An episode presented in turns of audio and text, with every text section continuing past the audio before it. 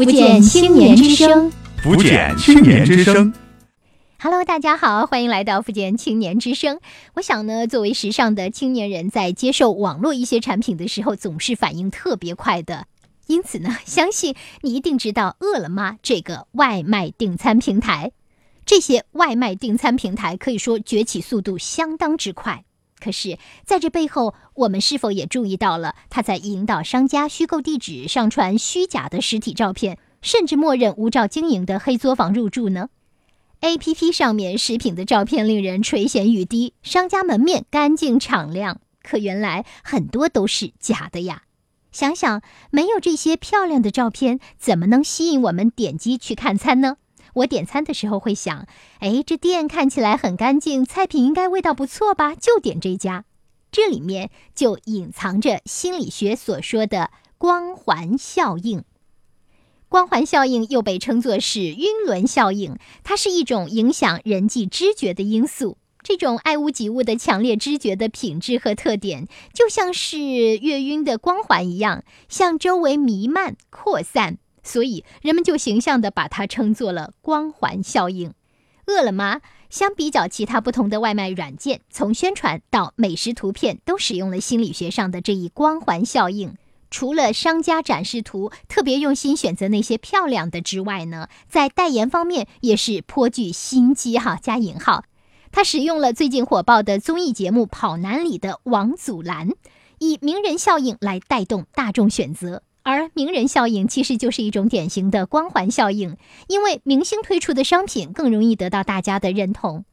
光环效应它的最突出特点是。在我们的知觉中形成以点带面、以偏概全的主观印象，在我们的生活中，这一效应发生着非常深刻的影响。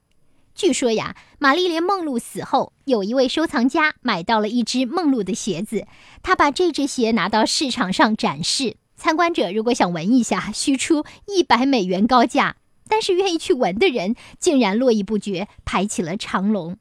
这里面就有光环效应在发挥作用。另外，一名作家一旦出名，以前压在箱子底的稿件全然不愁发表，他所有的作品都不愁销售，这也是光环效应在发生作用。有些光环效应是可以给我们的生活带来美好的，比如说，当你喜欢一个明星，你也会关注他的奋斗成长史，那么你就会向他学习，获得一些借鉴。但是，光环效应的弊端也确实不少。如何去避免呢？比如说，去闻玛丽莲梦露的鞋子呢？呃，实际上这里有一些具体的做法可以推荐给大家。第一，就是避免过早下结论。玛丽莲梦露美，是不是她的鞋也很香呢？答案是不言而喻的。但是很多人却愿意盲目的去闻一闻那个味道。所以，避免早下结论，这非常的重要。草率结论容易触发潜意识里的一致性原理，进而影响我们做出客观的判断。第二，优缺点都要有所了解，然后再下结论，这是第二步哈。当我们得到一件事物的一个信息之外呢，还要更多的去搜集其他方面的信息，优点、缺点、正面、反面都放在一起摆出来，那么我们就知道自己应该做何选择了。第三呢，是在我们已经非常喜爱、非常热衷的事物中停下来，暂时的反观一下自己，这个东西难道没有缺点吗？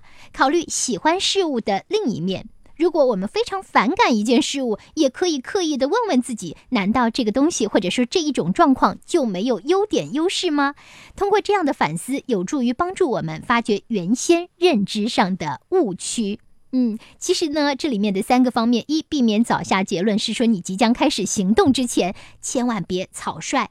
第二点特别强调的是，在我们行动之前，对于方方面面信息的一个全面搜集。第三是对目前生活现状的一个反思。光环效应可以说是非常深刻的影响了我们的生活，它是一把双刃剑。感谢分享，福建青年之声幺二三五五热线是专门为青少年提供心理咨询、法律咨询、个案维权、就业创业、帮困助学的这么一条热线。青少年朋友在成长的过程中，你遇到的各种困惑和问题，都可以通过拨打幺二三五五热线来获得帮助。同时，为了让身心成长得更健康、更顺利、更美好，也欢迎参加共青团福建省委幺二三五五主办的各种中小学社区公益活动。幺二三五五福建青年之声，青少年的好朋友。